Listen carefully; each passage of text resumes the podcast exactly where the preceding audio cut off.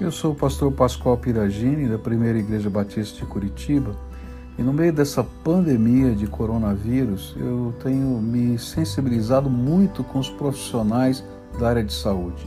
Por isso, esse podcast tem a ver com você que trabalha na área de saúde, que está na frente de batalha e também com os seus familiares, com aqueles que estão lá em casa e estão preocupados com você, preocupados com o que está acontecendo no seu dia a dia.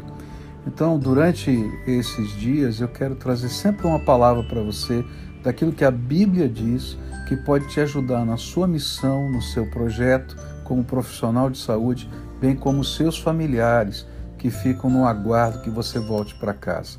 Espero você nesse podcast.